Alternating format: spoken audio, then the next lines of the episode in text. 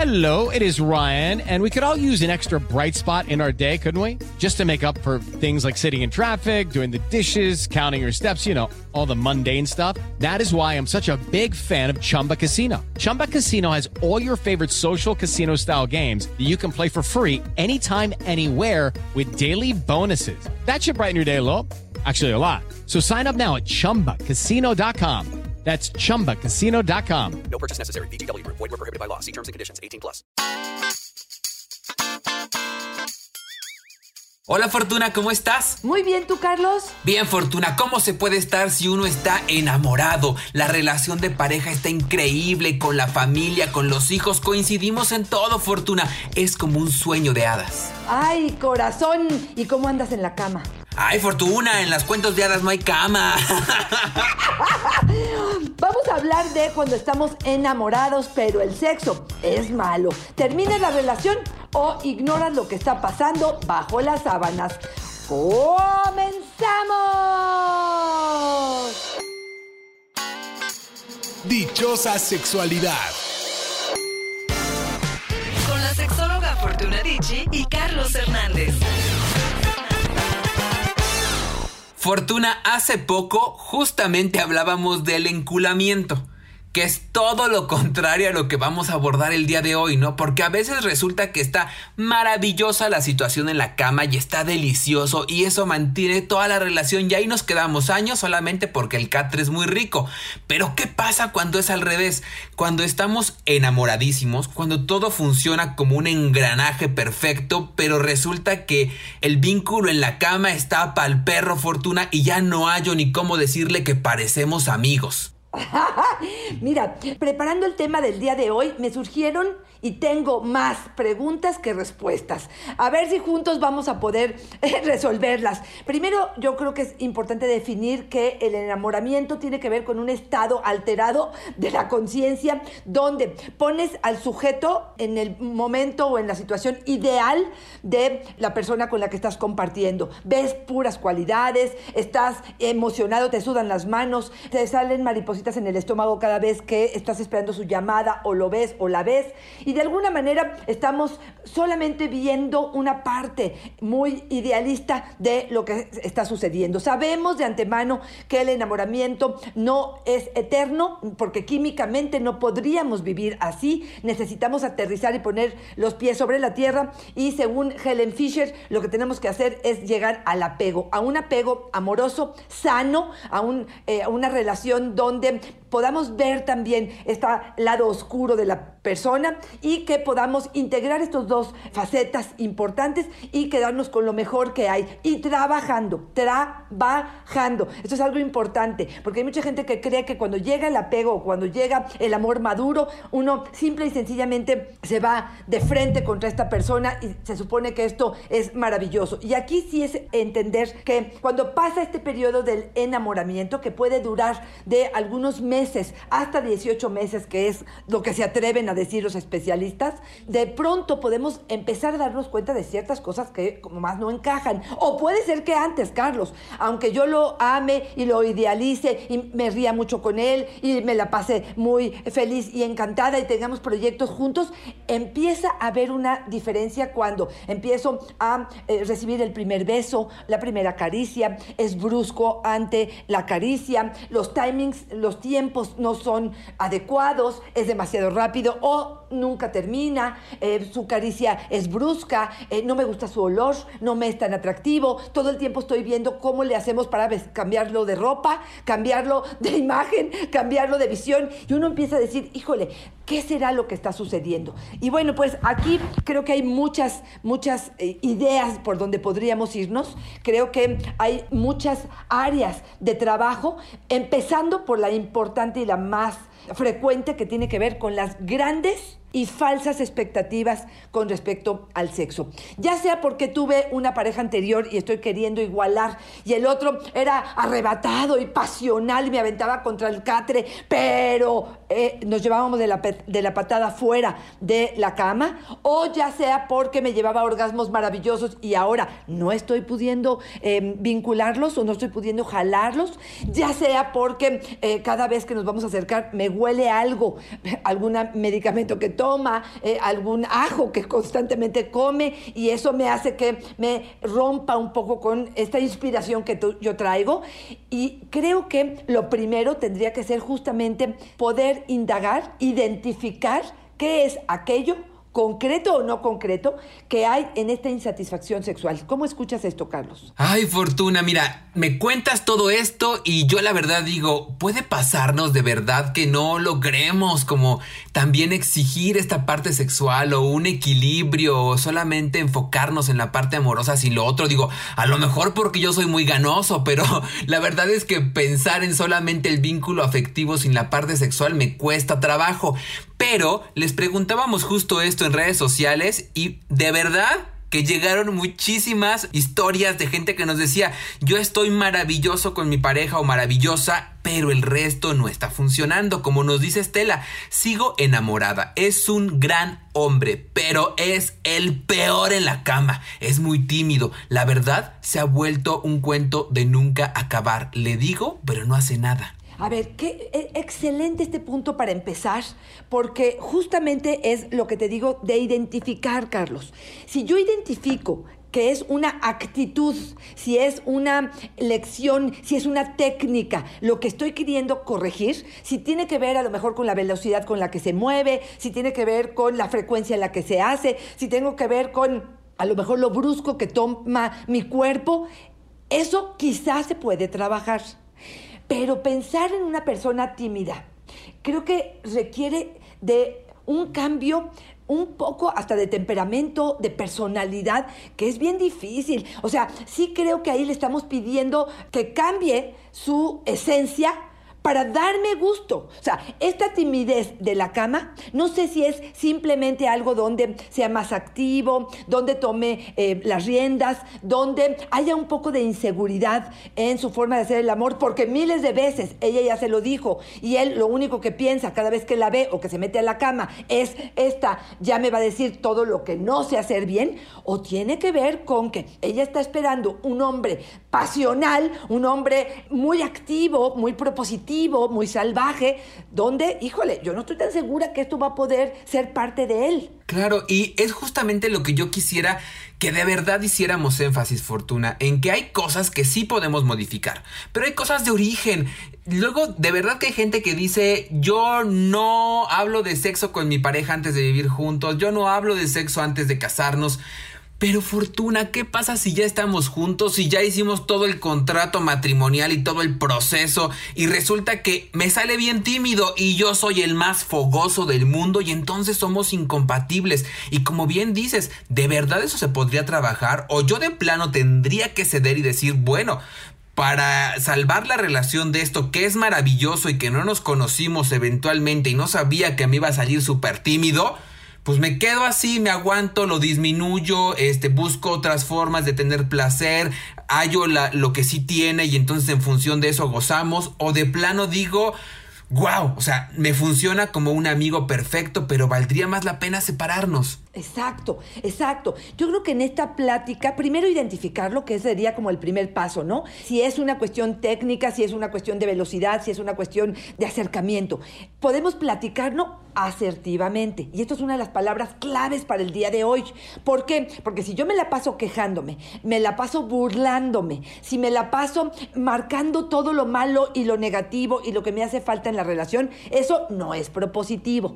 Pero si en cambio yo puedo identificar probablemente una eyaculación precoz, tendré varias formas de abordar el tema, desde el hecho de que él entre a un proceso terapéutico, desde él que vaya a una cuestión de un urólogo, desde que él haga los ejercicios y haga conciencia y quiera cambiarlo, hasta el hecho de cambiar la dinámica y los rituales de nuestra relación sexual. ¿Qué quisiera esto? Que si él es rápido y no estamos pudiendo resolverlo, probablemente entender que la forma en la que yo voy a tener mi orgasmo probablemente va a ser antes de la penetración, con un vibrador, eh, después eh, con sexo oral y puedo ligar la multiorgasmia después, si me da tiempo, pero cambiar un poco el foco de que tiene que ser como yo pienso que tiene que ser, porque estamos cien- haciendo ajustes, porque pareciera que le puedo dar un nuevo significado a el orgasmo o a la relación sexual. Y creo que esto es importante tenerlo en cuenta. Cristina nos dice, Fortuna, mi esposo no logra la erección. Hemos ido al médico, está bien, pero no lo logra y estoy desesperada. Lo amo, pero estoy pensando en ser infiel. A ver, esto me parece sumamente peligroso lo que acabamos de escuchar. Primero, ya fueron con el médico y le dijeron que está bien. ¿Qué quiere decir que está bien? ¿Qué, es eso? o sea, tú no vas con un médico y te dice, ah, no, está bien de salud. Pues sí, pero no tengo erección. Y entonces ahí lo dejas y pareciera ahí que el responsable y el culpable de que esto no funcione es él o el médico. Y entonces aquí yo digo, espérame tantitito.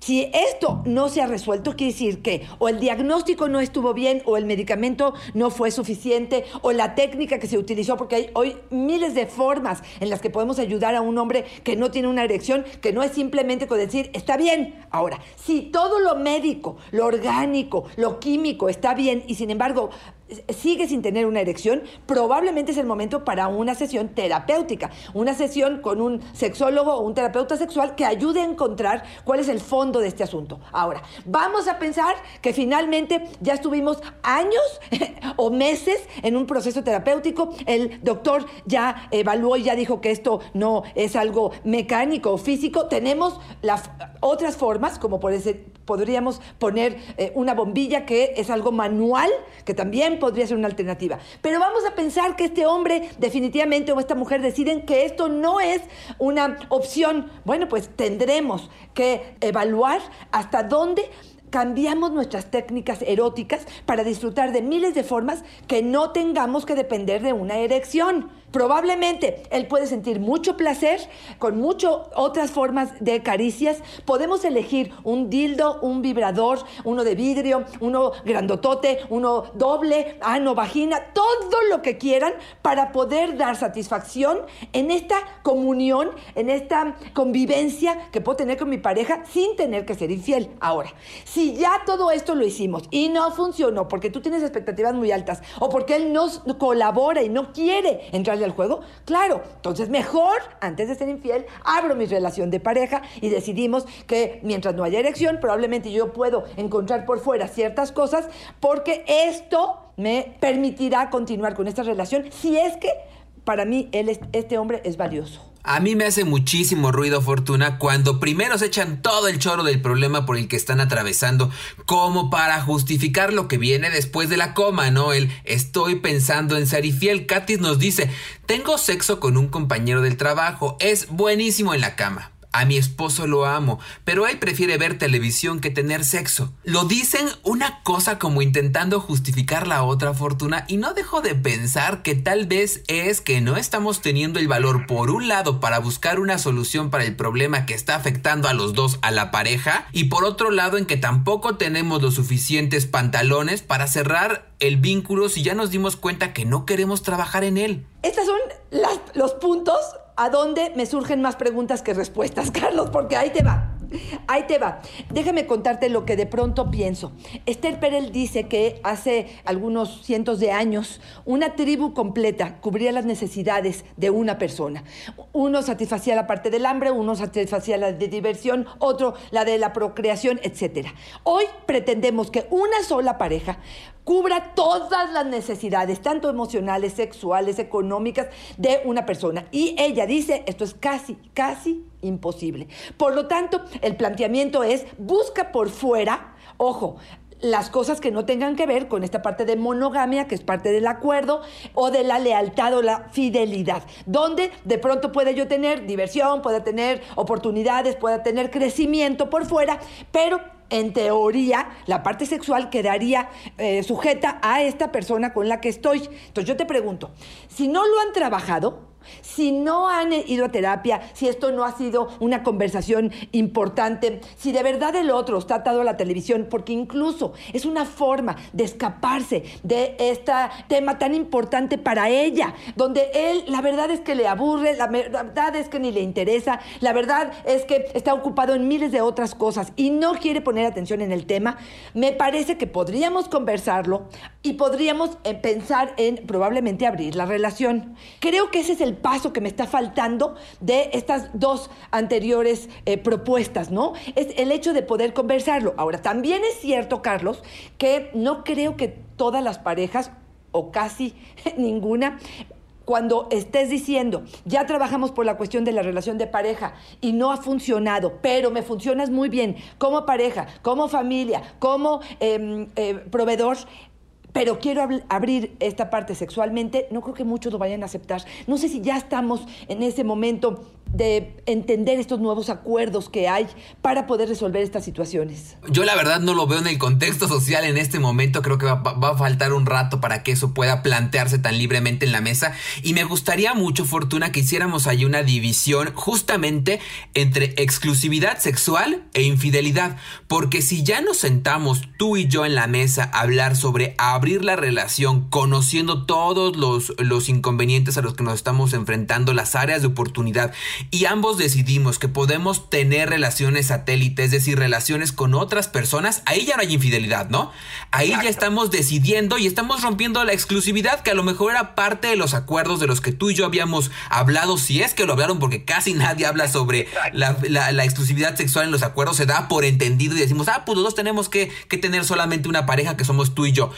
Pero si lo abrimos, ahí ya no hay infidelidad, ¿no? Yo creo que en realidad el tema viene cuando no nos sentamos a la mesa y lo abrimos y decimos, está pasando esto y la verdad es que estoy pensando en irme con alguien más. Cuando yo solamente con mi decisión me, me, voy con alguien más y digo, tengo ganas de un encuentro sexual y rompo los acuerdos que habíamos establecido, ahí sí es una infidelidad y creo que es donde está el problema. La verdad es que yo creo que una gran solución y como tú lo dices a futuro será, es abrir la relación de cuando nos damos cuenta que todo lo demás está muy bien, que está funcionando increíble, que somos grandes personas juntos, pero solamente lo sexual o no nos complementa o no funciona entre los dos. Yo creo que sí podría ser solos. Yo sí hago ahí un énfasis bien grande que a mí me parece importante, que es esta parte del respeto, ¿no?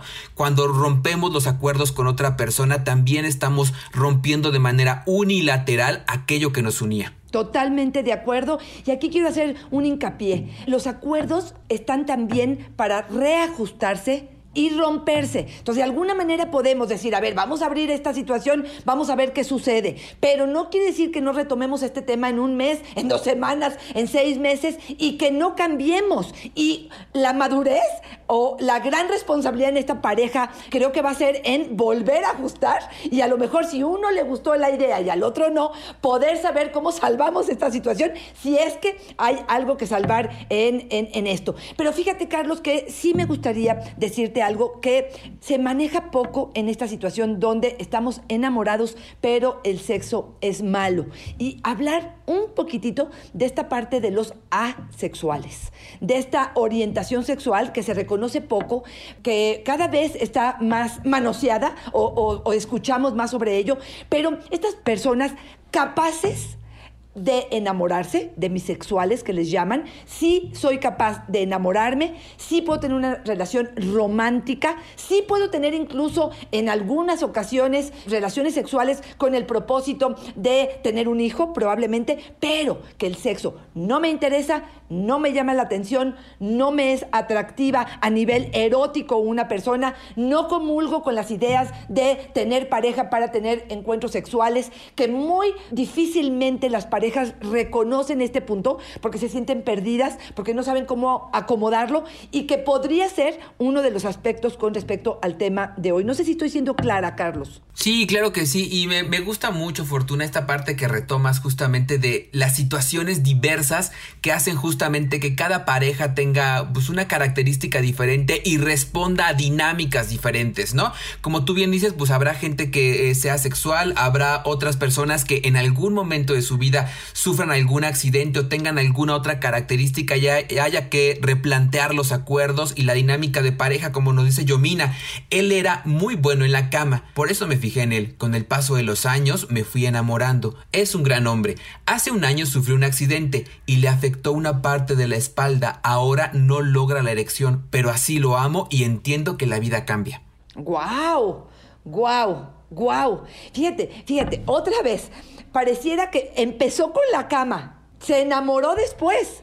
Después dejó de funcionar eso que sustentaba en teoría su relación, pero hoy pareciera que puede aceptar, integrar esta relación de forma amorosa y que puede negociar con esta parte sexual donde ya veremos cómo lo acomoda. Ahí es donde, fíjate, ahí es donde también me gustaría, Carlos, decirles, no se renuncien a su vida erótica porque el otro no tiene una erección o porque la mujer tiene una em, vagina totalmente seca con la menopausia o que está apática ante la penetración. Hay alternativas, busquen ayuda. Nosotros somos una de las alternativas que tienen. Tenemos, por supuesto, terapia donde podemos ayudarlos realmente a encontrar diferentes formas de seguir conectados con el placer, con la diversión, con la excitación, con el orgasmo, para muchas parejas sin tener que renunciar ni a su vida sexual ni a la pareja. Están renunciando probablemente a este esquema eh, em, estático, como fijo, inamovible con el que crecimos, pero no tenemos que renunciar a esta vida sexual y placentera. Sí, y por eso es que a mí me da mucha risa cuando pensamos que solamente el encuentro sexual placentero es la penetración fortuna, porque tenemos en promedio los adultos dos metros cuadrados de piel y solamente lo, centramos todo en un hoyo fortuna por, y, en, un falo, por Dios, ¿no? Pensemos en que hay montones de terminaciones nerviosas y como tú bien lo dices, tal vez cuando nos damos cuenta que hemos creído toda la vida que solamente sabemos penetrar y no tenemos más técnica, es un buen momento para acercarnos a un especialista que nos diga qué más podemos hacer para rescatar esto maravilloso que también tenemos. Ernestina nos dice, desde hace más de 15 años no tengo sexo con mi esposo. Ambos tenemos 55 años. La verdad, ya me acostumbré. Siento que el amor puede llevarnos a ser felices. Ay Dios, ¿qué te contesto, Carlos? ¿Qué te digo con este asunto? Mira, sí creo que haya parejas felices donde encuentran bienestar sin sexo. Sí lo creo. También creo que se están perdiendo de una energía que quizá han renunciado y han puesto a un lado por el temor o el miedo de enfrentar como el fracaso, el rechazo, la sensación de no haber sido adecuados en el momento que fue. Porque finalmente yo te diría, ¿qué es sexo? Sexo es intimidad, sexo son caricias, sexo es la amabilidad, es dormirnos acurrucados, sexo es bañarnos juntos, sexo es despertarnos a la mañana, porque si sexo solamente es coito o sexo oral, pues probablemente, pues sí creo de todas maneras que se estarían perdiendo de algo, pero lo pondría a un lado. ¿Qué es sexo para ella? ¿Qué sentido le da? Si sexo solamente es reproductivo, bueno, pues será que hace años que lo dejamos atrás. Pero yo ampliaría el concepto y de verdad le preguntaría si no se dan besos, si no se acarician y si no esto es parte del erotismo, de la diversión y del placer que tienen juntos. Pero de todas maneras te diría, sí puedo, sí puedo creer que vivan felices, pero también creo que se están perdiendo de una energía vital que tenemos los seres humanos. Ahí te va la pregunta de los 30 millones de dólares fortuna. Oye, si llevan 15 años en una relación de pareja, pues padre, ¿no? En la que se llevan bien y todo y eso compensa el resto, pero no tienen sexo desde hace 15 años, ¿qué hace la diferencia entre una relación de pareja y una relación de amigos? Excelente, Carlos. Son grandes amigos, grandes compañeros de vida, grandes socios, probablemente grandes, eh, han construido una familia maravillosa, pero estoy totalmente de acuerdo contigo. Creo que eh, llamarse pareja, pues eh, quedaría un poco coja, ¿no? O sea, como que sí creo que faltaría, pero ahí es donde yo entra esta parte de la duda. Si los dos están en el mismo canal, si los dos quieren entregarse a este tipo de proyecto y para ellos eh, probablemente la fidelidad está ahí y no hay un deseo, me quedo con la duda de saber si tienen que llevar una vida sexual para realmente ser pareja. Porque a lo mejor somos muy pareja porque nos complementamos en otras áreas. Y la erótica la saciamos probablemente con tomarnos de la mano, con tener conversaciones inteligentes y simplemente con ello estamos satisfechos ambos. Y aquí es donde retomamos una de las máximas de este podcast y de este y de todos los episodios, decir que no hay bueno ni malo, en la sexualidad, ¿no? Ni en la relación de pareja. Cada uno configura su vínculo de pareja, su relación de pareja y dice, esto me ajusta, me permite crecer, crecemos juntos, estoy bien, es proactivo, crecemos, está bien. Y la verdad es que ahí no, no es que nosotros digamos, oh, tiene que ser de una forma. Lo que sí es recomendable es replantearnos si estamos consiguiendo todos los objetivos y las potencialidades que podría tener un vínculo de pareja y un vínculo sexual. Si tú al final de esta reflexión estoy saciado o estoy saciada, estoy bien, me siento contento, me siento contenta, adelante. Que esa sea su forma de resignificar el vínculo de pareja. Claudio nos dice, ¿cómo hacerle para que mi pareja se atreva? Le pongo cosas nuevas y me dice que esas son cosas que no le gustan a Dios. Para todo menciona a Dios. Estamos ya en los preparativos para vivir juntos. No sé si dar el paso. Siento que la amo y me siento egoísta al cancelar todo solo por sexo. Ay, Dios mío, es que no estás cancelando todo por sexo. A ver, yo creo que aquí eh, una de las planteamientos que cuando me encuentro con parejas que se van a casar o que se van a unir y van a hacer un proyecto juntos, siempre les planteo es, ¿y tú para qué necesitas, quieres el sexo? ¿Cuál es el significado que le das a ello? Porque si antepones a Dios, a la idea de el placer mutuo, la satisfacción, el bienestar, la felicidad de la pareja. Y de verdad hay un reglamento que te va a indicar cómo tienes que hacer las cosas. No creo que este reglamento funcione solo para, para el sexo. Yo creo que van a surgir cosas en la vida donde el reglamento de Dios, antes que el humano o el acuerdo de pareja, pueden estar presentes. Y ahí me parece que es eh, riesgoso. Ahora, a esta mujer habrá que cuestionar si es una cuestión de Dios de verdad o si trae culpa, si trae miedos, si trae una educación de represión que va a poder ser modificada, que se puede negociar, que va a poder ser trabajada con el intelecto, con, la, con el cuestionamiento y a partir de eso tomar sus propias decisiones y a partir de esas decisiones compartirlas con él y tener una eh, de la pareja, porque si solamente nos va a gobernar lo que Dios dijo, interpretado por solo Dios quién, me parece que estamos ante una situación que sí tendría que evaluarlo. Yo conozco a muchas parejas donde a lo largo de la vida van modificando estas formas tajantes de pensar, pero también sé que son de las formas más complicadas de manejar en terapia cuando algo, alguien tiene, está casado con una idea definitiva de lo que tiene que suceder en la cama, ¿no? Oye, Fortuna, hace un momento hablábamos sobre la posibilidad de abrir las relaciones de pareja y ahora que eh, estoy leyendo lo que nos dice Casilda, pienso que hemos abierto las relaciones de pareja desde hace mucho tiempo. La única diferencia es que no nos sentamos en la mesa y nos lo decimos. Casilda, yo veo a mi esposo como un buen amigo, el mejor. Me trae el desayuno a la cama, me es buen proveedor. Ambos tenemos 63 años, pero ¿sabes qué? No tenemos sexo. Siento que él, por su lado, sí lo busca. A mí no me hace falta, así que prefiero dejarlo para vivir en paz. ¿Se vale?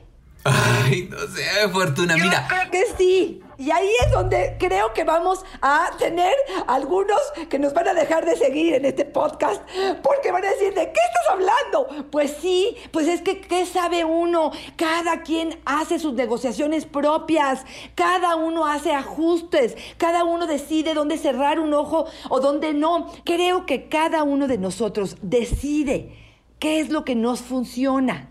Al menos por el día de hoy, Carlos. No sé qué va a pasar más adelante, pero ella de forma consciente dice, quizá esto entre nosotros no funciona perfecto, quizá, quizá él está buscando por fuera y ¿qué crees?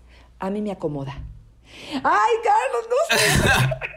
Fíjate que hace poquito, hace unos días, me mandaba un mensaje a través de mi Facebook una mujer que me decía que había descubierto en el celular de su papá que había estado saliendo con alguien más, ¿no? Y que tenían una relación con la mamá de 20, 30 años juntos. Y decía ella, yo no sé si tendría que decirle a mi mamá que mi papá está siendo infiel, que lo descubrí. Y yo pensaba todo el tiempo, yo se lo diría. Y te, te digo dos cosas que pensé, Fortuna, ya tú me dirás. Una es, si no, desde mi perspectiva de hijo viendo eso, desde mi historia de vida y desde mi contexto, eso era terrible y era imperdonable, pero tal vez para la mujer estaba siendo súper funcional. Y dos, me preguntaba, Oye, de verdad después de que encontró una lista de mensajes muy largos que iba a varios años, ¿tú crees que la esposa no se ha dado cuenta y no tal vez ha cerrado un poco el ojo diciendo, bueno, estamos viviendo bien, estamos tranquilos y a mí esto me funciona? ¿Tendría necesariamente que ser en monogamia? ¿Tendría? Ay, Carlos, difícil respuesta y es cuando te digo que de pronto estas grandes ideas con respecto a los valores y a lo que tiene que ser me quedan como cortas con respecto a, lo que funciona, a lo proactivo, a lo constructivo, a lo que me genera bienestar, a lo que me da equilibrio. Por eso no creo que existan verdades absolutas. Por eso creo que para cada situación las alternativas las opciones son distintas y ahí es donde justamente tenemos que poner nuestra madurez y nuestro conocimiento eh, sobre la mesa. Yo me voy despidiendo, Carlos, me voy despidiendo, regresando casi casi al planteamiento. ¿Puedo estar enamorada y que el sexo no funcione? Sí, puedo estar enamorada y plantear por qué el sexo no está funcionando, si es algo práctico, si puedo hablarlo abiertamente, si hay ajustes que puedo hacer, puedo negociar con estas expectativas altas e irreales, puedo eh, ir a terapia si es necesario, puedo ir al médico y hacer algunas recomendaciones o seguir alguna receta que el médico dé, puedo intentar hacer algunas negociaciones también conmigo misma para que esto cambie, si también es posible. Puede ser que el sexo sea tan malo y tan importante para mí, para que yo rompa esta relación. Sí, también es, es cierto. Yo me quiero despedir Fortuna con Ezequiel, que dice, mi actual esposa era mi amante. Me encantaba estar con ella en la cama. Con el tiempo me separé y comenzamos a vivir juntos. La verdad, no le daba mucho tiempo a la relación, pero con la convivencia descubrí que además de ser una gran persona, era buenísima también como esposa, como mamá y como persona. Nunca contamos esto a los demás porque siempre me dicen te van a hacer lo mismo. Lo que quiero decir con esta historia de vida fortuna es que debemos abogar por relaciones de parejas autodeterminadas, es decir, autónomas, donde nosotros determinemos qué características queremos que tenga nuestra relación de pareja. Nos han dicho muchas estructuras y nos han intentado sujetar a muchas estructuras, pero nosotros tenemos la posibilidad de hacer nuestra relación de pareja en función de lo que parece placentero, de lo que nos permite crecer a nosotros de manera individual, porque así es la vida en pareja y la vida sexual, ¿no? Es diferente y cada uno somos diferentes.